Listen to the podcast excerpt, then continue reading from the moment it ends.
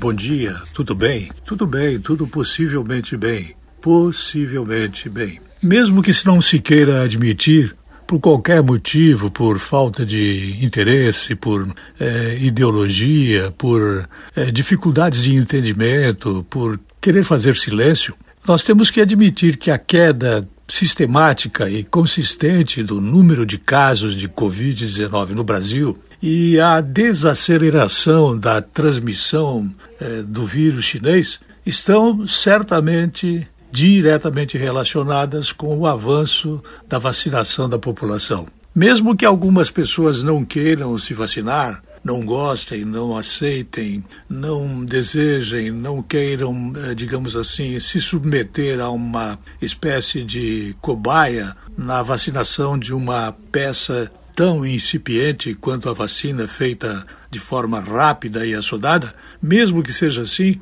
nós temos que admitir, para sermos sinceros com os nossos ouvintes, que efetivamente o número está caindo. E esse número tem a ver com o aumento da vacinação. Vejam, hoje fiz um comentário sobre a cidade de Embuia, não se trata de grande o município de Imbuia, não, de grandeza. Ele atingiu um percentual muito alto, semelhante ao percentual alto de muitas cidades no Brasil de pessoas que se vacinaram atendendo à solicitação da Secretaria de Saúde. Isso é muito bom.